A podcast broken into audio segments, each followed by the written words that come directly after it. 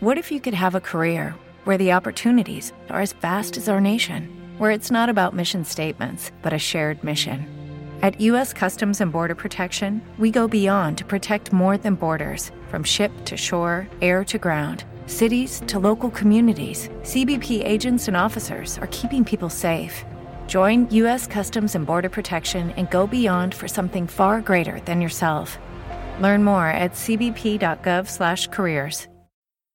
Bienvenidos a Reino Animal con Cristina Álvarez Pagán. Si eres un amante de los animales y de la naturaleza, Reino Animal es tu espacio. Pasión y respeto por el mundo natural, entrevistas, expertos, historias únicas, orientaciones para conocer y entender mejor el entorno salvaje. Suscríbete a Reino Animal en iVoox, Apple Podcasts y Spotify e introdúcete en el mundo natural. Reino Animal. Damos voz a los que menos se escuchan.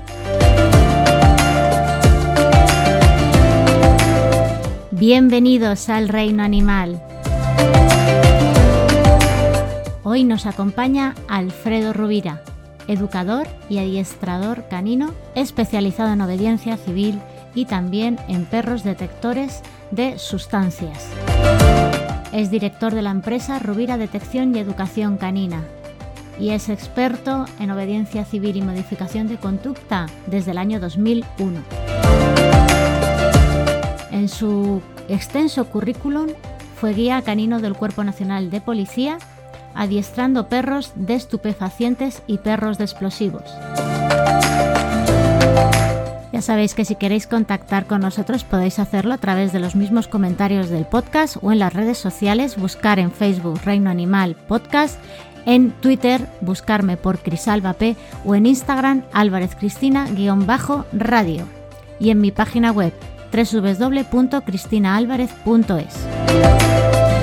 Muchas gracias por seguir sumando y seguir creciendo en la familia Reino Animal. Bienvenidos al Reino Animal. Comenzamos.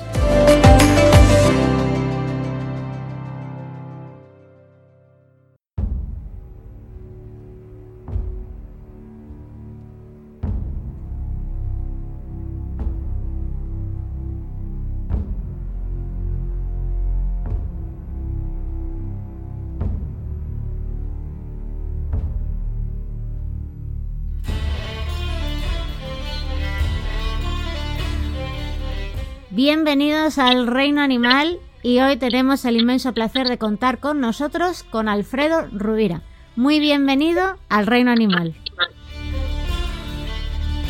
Muchas gracias, Cristina. Muy contento de estar con vosotros. Bueno, además compañero de héroes de cuatro patas, con lo cual pues estoy también muy contenta de poderte hacer esta pequeña entrevista, aunque bueno, ya sabes que en Reino Animal más que entrevistas son charlas entre amigos.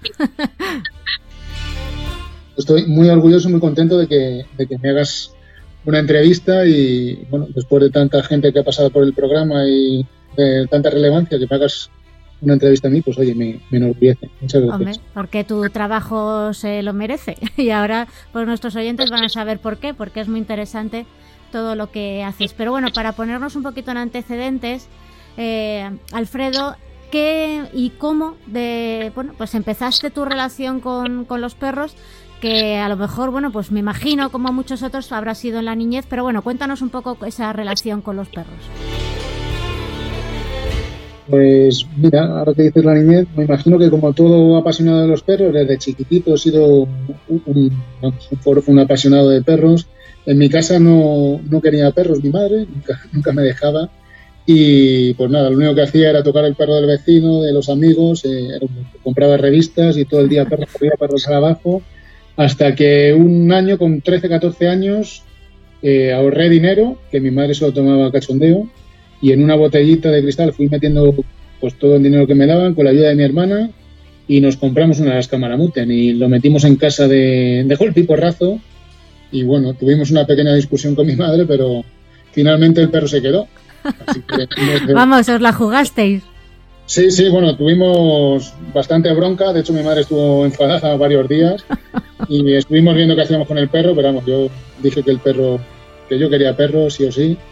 Y bueno, la verdad es que gracias a que ella dio un poquito su brazo a torcer también con la ayuda de mi padre y mi hermana, pues el perro se quedó y al final, pues mira, discutía yo más con ella porque no le diera chucherías y no le diera cosas que, que otra cosa. Ella al final le quería más que yo casi. Ya es que luego esas cosas se vuelven a la contra, ¿eh?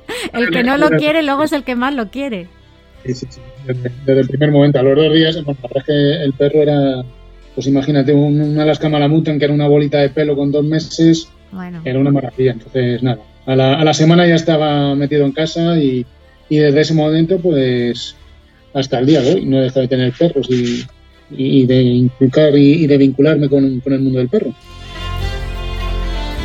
Claro, porque además luego todo esto, pues ya uno se va haciendo mayor, ¿no? ¿Y cuándo es ese momento que dices, pues si es que yo quiero dedicarme eh, pues a ellos, ¿no? Y a la obediencia, y a la conducta, ¿no? Y al, eh, a la relación, ¿no? Humano-perro. ¿Cuándo te diste cuenta? Eh, ya te digo, desde pequeñito y a raíz de tener a este perro, que era un perro un poco especial, eh, pasado 3-4 años de tenerlo, eh, me apunté a una escuela canina y hice un curso, porque yo tenía claro que me quería dedicar a algo relacionado con los perros. Hice un curso y, desde entonces no he parado de, formarme. Y una cosa llevó a la otra, luego entré en la policía, con la idea también de entrar en la unidad canina, entré en la unidad canina y bueno, he ido conociendo a mucha gente dentro del mundo del perro, porque he intentado tener muchas inquietudes y conocer a mucha gente y cada vez que leía en una revista a fijo Residencia Canina de Zubranito, que alguien salía entrevistado, intentaba acercarme a él, conocerle y, hasta hoy ya te digo que ha sido un no parar. No, además es que evidentemente doy fe el currículum que tienes, porque además es que perros policía, eh, perros, eh, bueno, también relacionados con la ONU, ¿no? O sea, ¿cómo, ¿cómo es esto? ¿Cómo se vincula los perros policía y todo el tema de las jornadas de seguridad relacionadas eh, con la ONU? Esto es a través de la Dirección General de la Policía, que hubo unas semanas que vinieron aquí a hacer unas convenciones y a raíz de ahí hicimos unas jornadas. Y luego hace, pues mira, unas semanas antes del confinamiento tuve la suerte de estar en unas jornadas internacionales, que fuimos una semana en Benidorm con perros eh, de detección, de policía local, guardia civil, y, vino una persona de, de, ONU que era el responsable de, del, entrenamiento de los perros que hay allí. Y bueno, pues eh, he tenido la, suerte de poderme vincular de alguna manera con ello. Así que bueno, tanto ONU siempre está intentando meterme con policía local, con Guardia Civil, con el China, con Mossus. Bueno, pues intentar conocer a gente que, le guste tanto como a mí el, el, mundo del perro y bueno, intentar aportar mi granito de arena y aprender cosas cosas nuevas, que es, lo importante, tener la mente abierta y siempre querer eh, hacer mejor las cosas. No, además siempre con los animales ya sabemos que esto nunca se termina de aprender. es un aprendizaje continuo con ellos. Y, luego además también, bueno, instructor de cursos de formación de, para guías caninos del ejército, policías de Argentina en temas de explosivos, estupefacientes, salvamento, rescate. Es que ha tocado un montón de disciplinas cuando entré, cuando entré en el mundo del perro un poquito más, más en serio, por decirlo así, aparte de hacer pues, los cursos de educación y demás, entré en el mundo del rescate, conocí varias ONGs y bueno, estuve moviéndome con, con protección civil y, con varias personas y tuve la suerte que acabé el curso de guía canino de la policía y a través de unos contactos me llamaron eh, para ir a Argentina, que si podía dar unos seminarios y demás, bueno, una invitación y dije, mira, no conozco Buenos Aires y me apunto. Y estuvimos allí a través de una empresa, de unos amigos, y bueno, pues aportando, ya te digo, mi granito de arena y con ejército de, allí, con diferentes policías que en Argentina, con bomberos y, bien, eran unas jornadas un poco internacionales también que dábamos tema de rescate, tema de perros detectores y bueno, pues hablando y viendo distintas maneras de, llegar al mismo, punto. y también como instructor de, de la NGK 9 en perros de salvamento y rescate. Sí, eso es una, ONG que está en, Tarragona, que lleva un conocido mío, con la cual empecé ahí en el, en el mundo del perro. Y bueno, la verdad es que llevo, llevo un tiempo sin, saber de ellos, porque me desvinculé un poquito de lo que es el mundo del rescate, mm. pero muy agradecido que, gracias a ellos se podía estar en Argentina, por ejemplo. Sí. Entonces, muy también. Porque el mundo de, de la detección es muy amplio, ¿no? Puedes hablar de rescate, pues luego lo, lo especificaremos un poco. Sí. O hace bastantes años me, centré más en lo que es el, sector de, pues a nivel policial, por especificarlo un poquito. Sí. Y bueno, la verdad es que no has parado eh, y, tocando muchas disciplinas porque yo creo que así también, aunque luego te, te especializas, ¿no?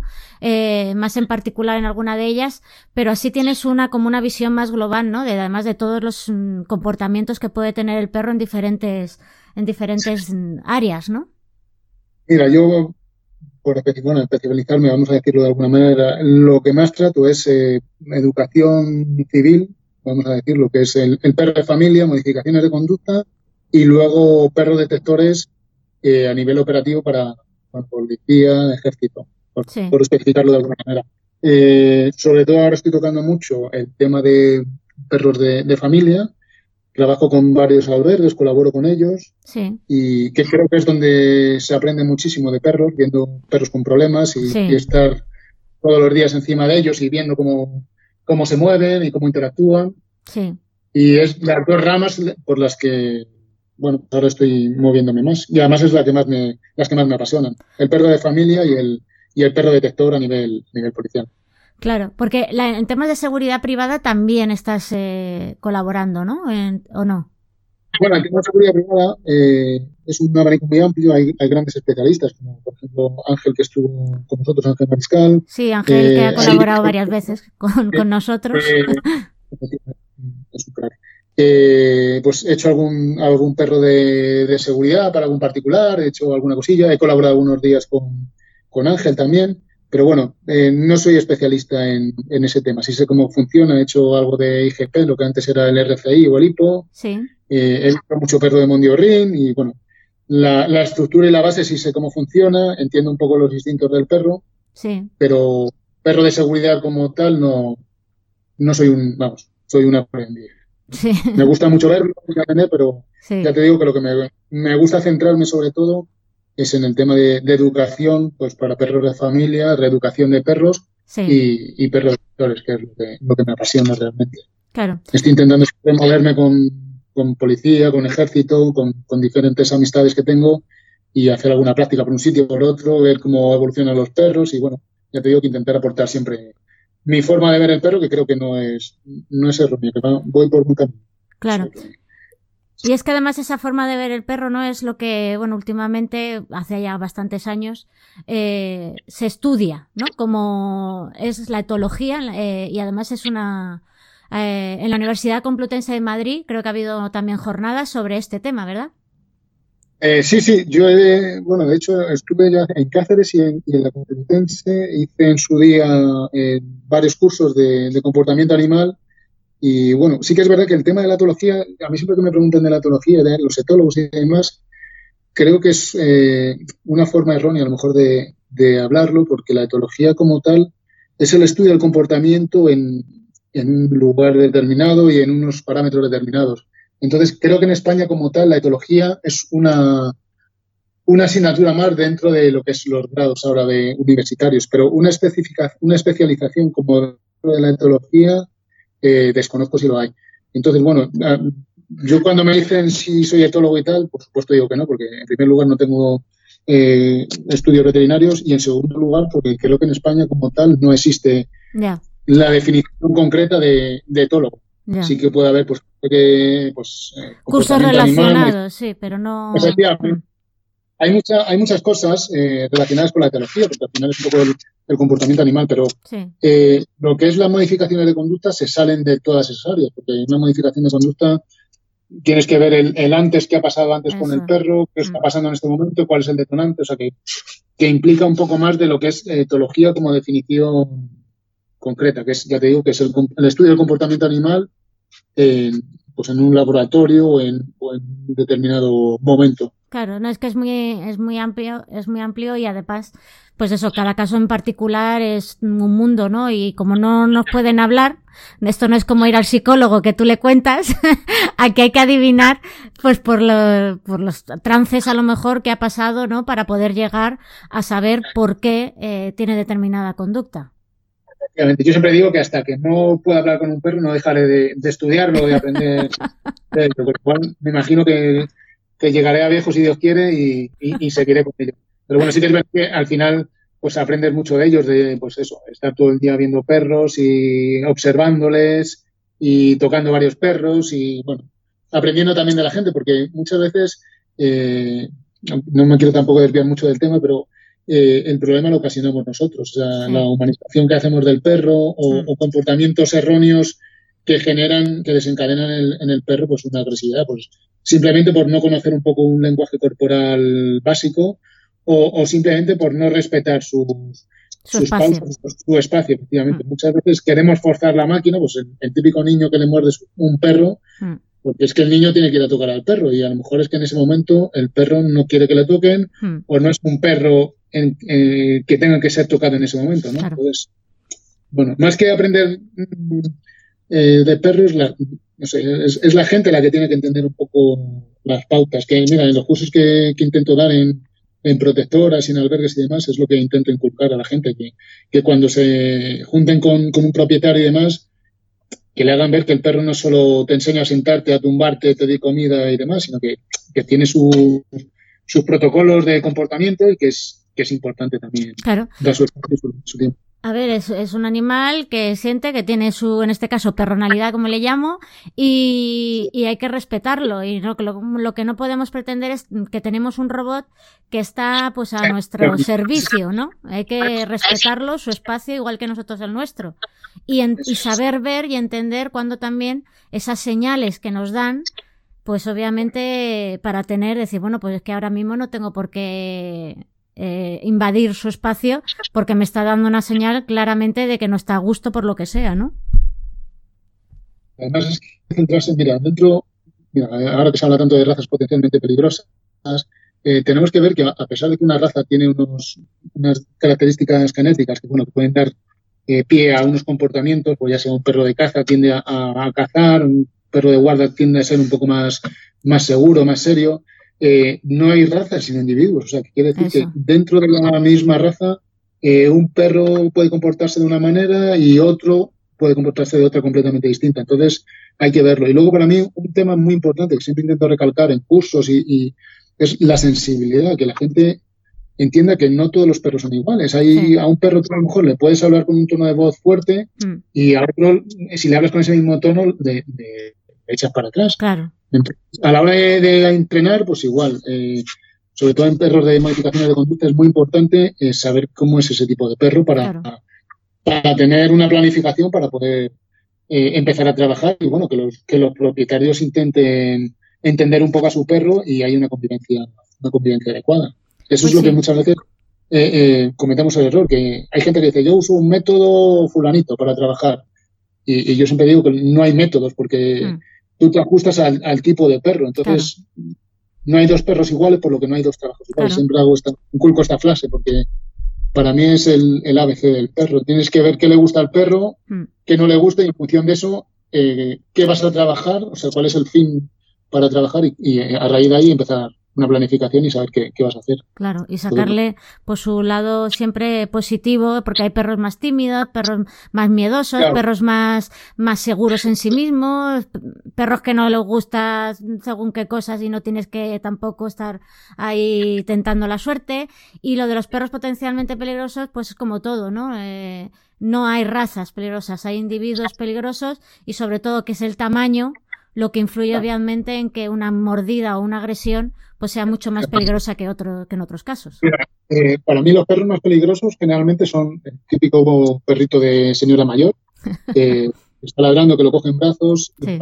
siempre eh, el perro te, ladra un Yorkshire, te ladra un caniche, un, chihuahua, perdón, y te ríes, ¿no? Ya. Te lo toco poca broma, claro. Ese mismo ladrido te lo hace un rottweiler y, y, te puede asustar, ¿no? Claro. Claro. Pero eh, al final yo creo que lo que hay que ser es un poco consciente de, que, de qué tipo de perro quieres y, de, y asemejarlo un poquito a, tu forma de vivir, porque es lo que digo, si, si yo soy una persona muy parada, pues a lo mejor me compro un bulldog, pero si soy un deportista de élite que me subo todo el día al monte, pues no, no me voy a comprar un bulldog.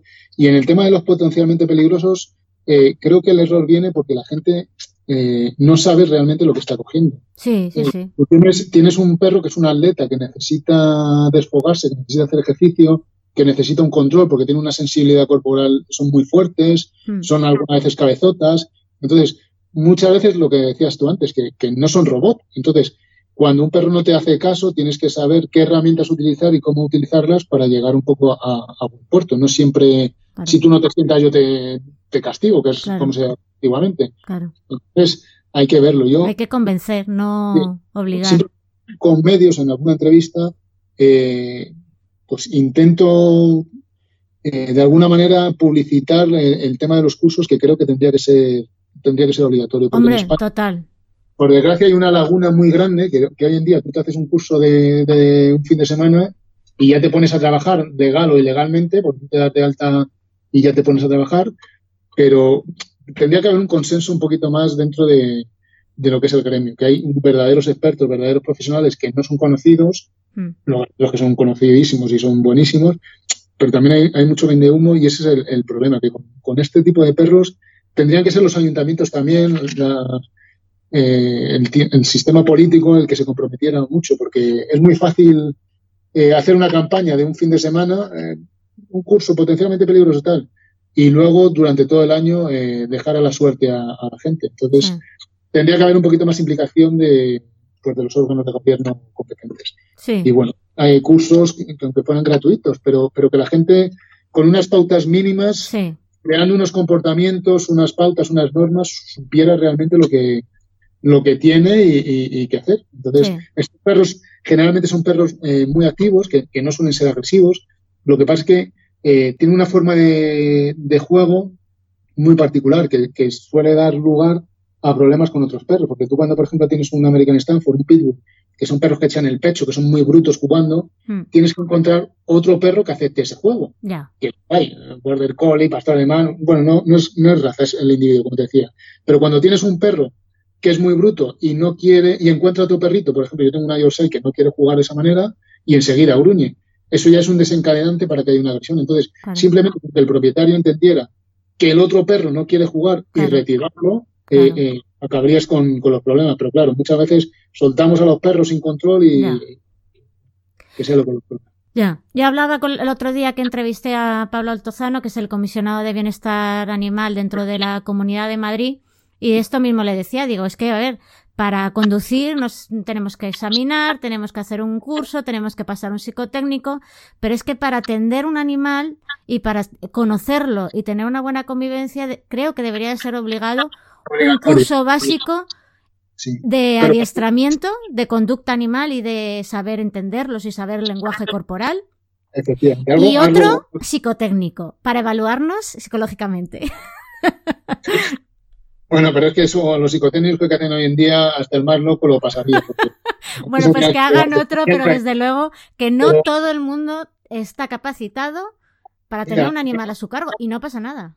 El, el problema que, que- que yo, ya te digo, que, que llevo muchos años moviéndome con ayuntamientos y, y dando charlas y demás, es que, pues por desgracia, se quieren hacer la foto. Yo estuve colaborando el año pasado en, en una semana del animal de compañía con un ayuntamiento que, bueno, mencionar por en caso, y di dos clases que la gente le encantó, me escribía, ¿no? Y vamos a dar un curso, vamos a hacer, y presenté un proyecto formal en el ayuntamiento y sigo esperando. Y, bueno, ellos dieron su, su jornada y la vendieron como muy bien, todo el mundo aplaudiendo, pero Ya, de nada, de nada valido, porque hay gente interesada, pero no, no va más allá. no hay seguimiento, ya. Y- y con- por ejemplo, con, el, con los PPP te exigen una licencia, te pasan un psicotécnico, que el psicotécnico ya te digo, que los que hacen, bueno, ya sabemos todos cómo son, que usted ve bien, usted ve voces, usted quiere matar a alguien, pues, como digo yo, lo pasa.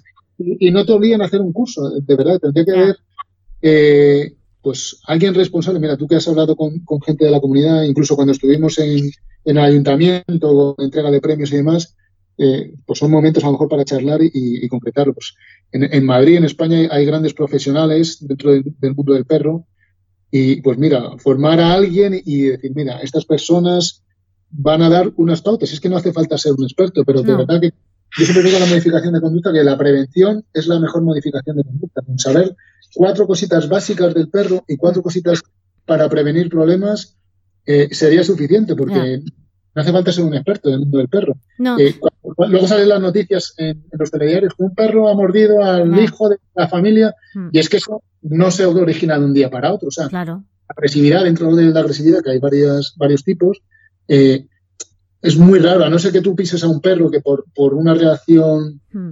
mecánica, que tú le haces daño y él responde intentando apartar, es muy difícil que porque tú le metas la mano en el, en el plato el primer día ya te, te, te, muerda. Pues el perro se puede poner tenso, puede gruñir, se puede erizar, o sea, él te va dando un lenguaje, pero eso que pasa, que tú no lo vas viendo, se va haciendo la bola más grande hasta que un día, hmm. menos pensado, eh, el perro acaba muriendo. Entonces, una planificación sencilla, de unas charlas sencillas, que la gente sea consciente de lo que compra. Exacto.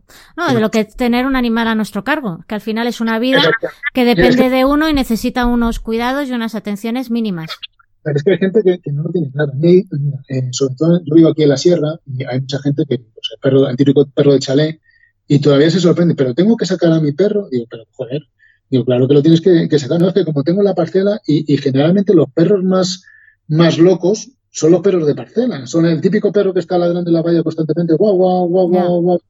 ¿Por qué? Porque el dueño lo saca ahí a la finca, ni se preocupa por él, ese perro no tiene estimulación, no se relaciona con otros perros, no ve personas, no ve mundo. Entonces, un día que le saca la semana. Bueno, pues irá tirando, irá como loco. Claro, pues es eso.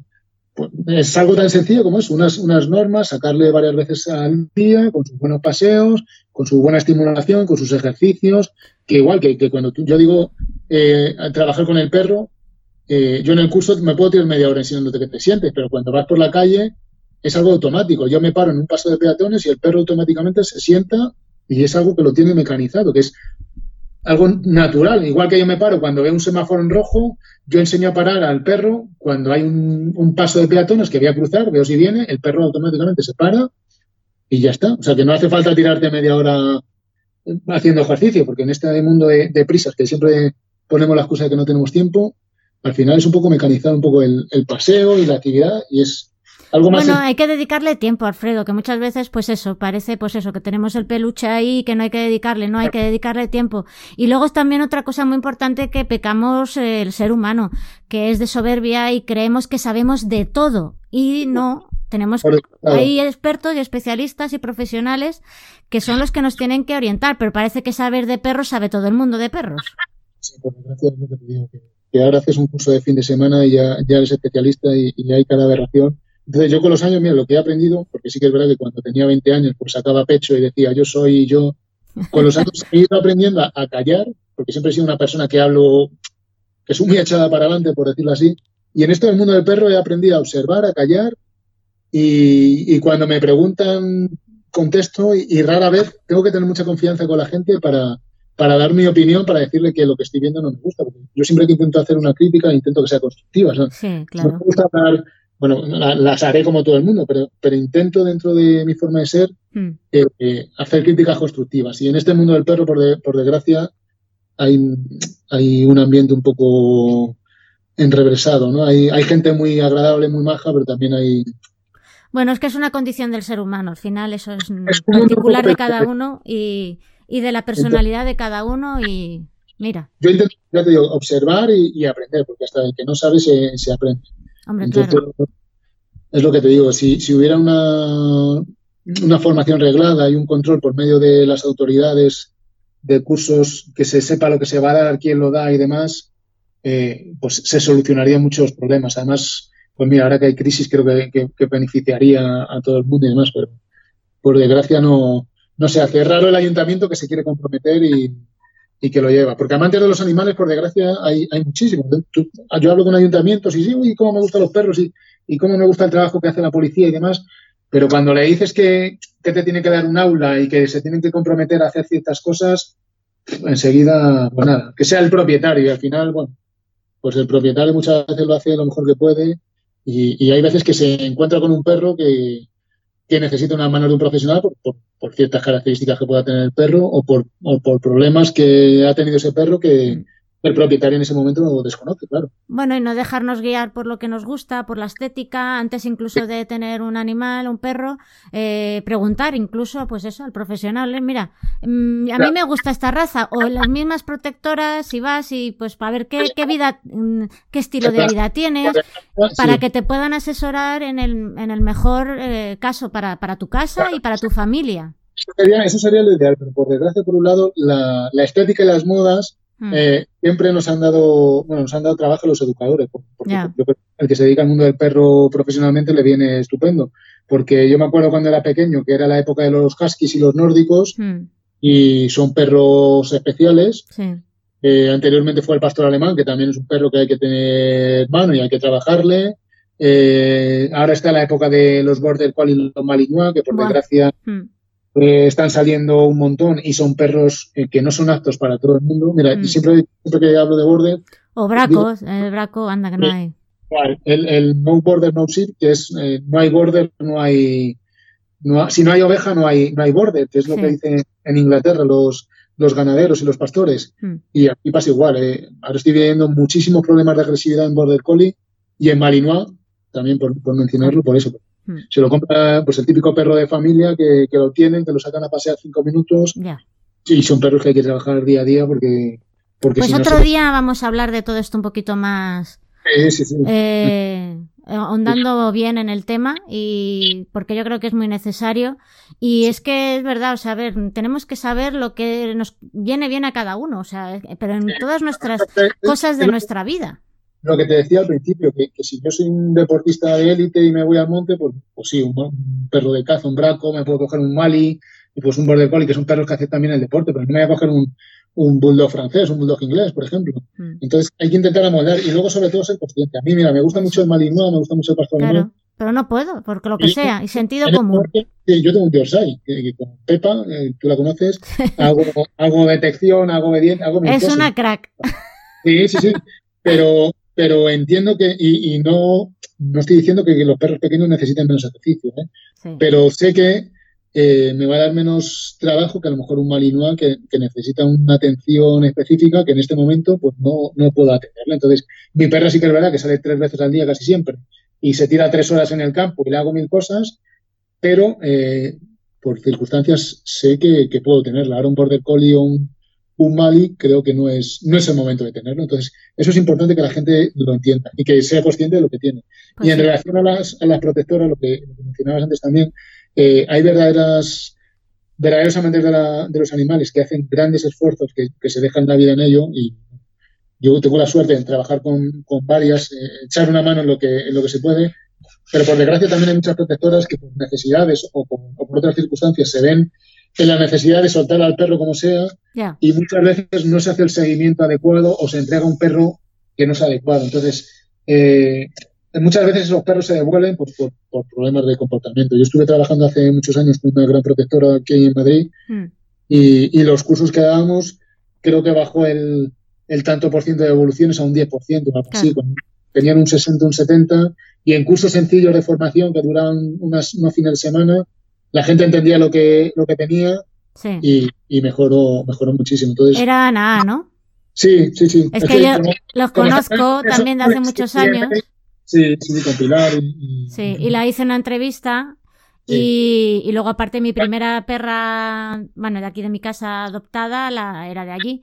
Y yo es, mm, vamos, mm, para mí yo creo que funcionan bastante bien. Sí, es de la, de la protectora serie. También es verdad que, que Ana es especial porque eh, el apoyo social y económico que tienen detrás Claro. es muy fuerte. Eso es Y- importante.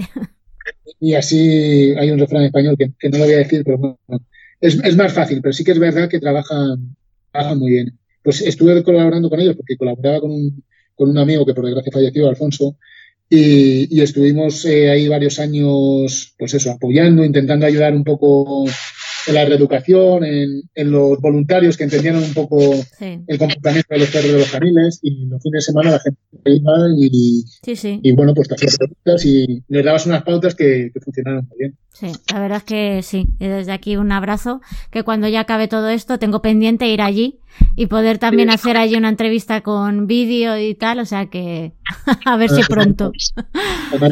lo tienen muy bien, bien organizado, pero, pero el problema es que hay otras protectoras más pequeñitas que sí que es verdad que, pues, que es que viven casi, subsisten casi con, con la aportación de la persona que se encarga. Entonces, pues veces que por desgracia tienes que soltar al perro como sea porque es que no tienes que darle comer. es complicado, yo entiendo que es, es, complicado, pero que ya te digo que con una educación sencillita, que la gente se fuera consciente, sí que es verdad, voy a echar, eh, voy a dar un algo a favor de, lo que es la política, que con esto de la prohibición de la venta en, tiendas de animales eh, se ha cortado bastante y hay más control. Entonces, eh, por ejemplo, cuando me preguntan el tema de adopción o, compra de raza, yo soy muy pro eh, de criaderos, que hay grandes profesionales también, gente muy seria. Sí. Y, también estoy a favor de, de la adopción. Claro. Pero a ver, son dos cosas mm, diferentes. Obviamente, si el, criadero es, el criador es adecuado y hace todo bien, pues, mm, ¿por qué no? Lo que no nos gusta tampoco es fomentar ese maltrato oculto dentro de, los criaderos. Y la adopción, claro, sí, porque son animales que, necesitan tener pues una segunda oportunidad en sus vidas y hay maravillosos y preciosos, ¿no? O sea que, y, muchísimos de raza. Es que con lo cual es que tampoco tenemos que comprar, y no todo el mundo necesita un cachorro, pues a lo mejor necesitas un perro más adulto porque está más tranquilo ya. Es que hay muchos factores. Sí, eso ya depende mucho de, pues, la familia, de que lo guste. Cada cosa tiene su ventaja y su inconveniente. Un cachorro Yo creo que, cada uno tenemos el perfil perfecto para tener el perro que queramos. con toda la demanda, la oferta que hay. Legislaría que, que sí que hay a nivel municipal, sí que tienes que dar de alta el perro, creo que eso debe haber un ayuntamiento que lo haga en toda España, mm. eh, sí que legislaría que, la compra de perros fuera a través de criadores responsables, que no todo el mundo pueda comprar un perro así como así. Bueno, en el, ya saben, estas web de internet. Sí, efectivamente, efectivamente. Mira, hace poco, a través de unos amigos que, que colaboro con ellos, denunciaron la venta de, de unos perros de, de lujo que, que, además yo creo que de forma inconsciente había algún famoso detrás que, lo promocionaba y gracias a eso se, se paró bastante la, la venta de, de, Puppy Factory, que le llaman, que son las factorías estas que tienen a los perros criando y pariendo como, como gallinas. Sí, sí, sí. Creo que, creo que de, a nivel político pueden legislar y se puede, se puede meter, claro. Tienen que hablar con gente que, que esté metido, muy metido en el mundo del perro y que... Claro. con los profesionales, y le dije, con Pablo Altazana también lo hablamos, y él dijo, mira, yo sí intento escuchar y, es una de las cosas que, que hacía porque fue alcalde de, de Miraflores. Y hablar con la gente que está trabajando en la calle, porque es que yo sentado en un despacho, pues la verdad es que no me voy a enterar de nada. Y eso es lo que tienen que hacer. Para eso el político se tiene que molestar en preguntar, oye, cómo funciona, qué hay que hacer. En fin, bueno, no, me quiero salir del tema, no me quiero meter en el tema político, que a lo mejor... bueno, no está mal de vez en cuando tocar un poquito. Pues la verdad es que Alfredo tienes toda razón y bueno, pues sí, hay que hablar también de, política porque ellos son los que dirigen y son los que pueden tener en su mano el, bienestar, en este caso, de los animales y aprendiendo y, dejándose asesorar también de la gente que está eh, en el día a día, pues como tú en este caso y como muchísimos profesionales y también hablando con las protectoras de las necesidades que hay en el día a día, del maltrato que hay, del abandono, del sufrimiento que se genera gratuitamente y hay que luchar por acabar con, esta lacra de, este maltrato gratuito, ¿no? Y, yo creo que, bueno, estamos en el camino, como siempre, vamos despacito, pero bueno, lo lograremos poco a poco. Y sobre todo, pues eso, que hay que tener más penas más duras para toda esta gente y gracias a Dios la legislación hace un par de años cambió y parece que se, está, se están endureciendo. Vamos a ver si seguimos por el mismo camino. Pues sí, Alfredo, la verdad es que ha sido un gusto tenerte en el programa. Eh, nosotros vamos a contar contigo también pues para hablar un poquito más de, este adiestramiento ¿no? Eh, básico que podemos también ayudar a, a nuestros oyentes. Y nada, que estoy encantada y que espero que nos podamos ver pronto. físicamente. A ver si pasamos a la fase 1 ya, por Dios, que está la cosa difícil. Ha sido un placer y muchísimas gracias, Cristina, como siempre. A ti, un abrazo. Un abrazo.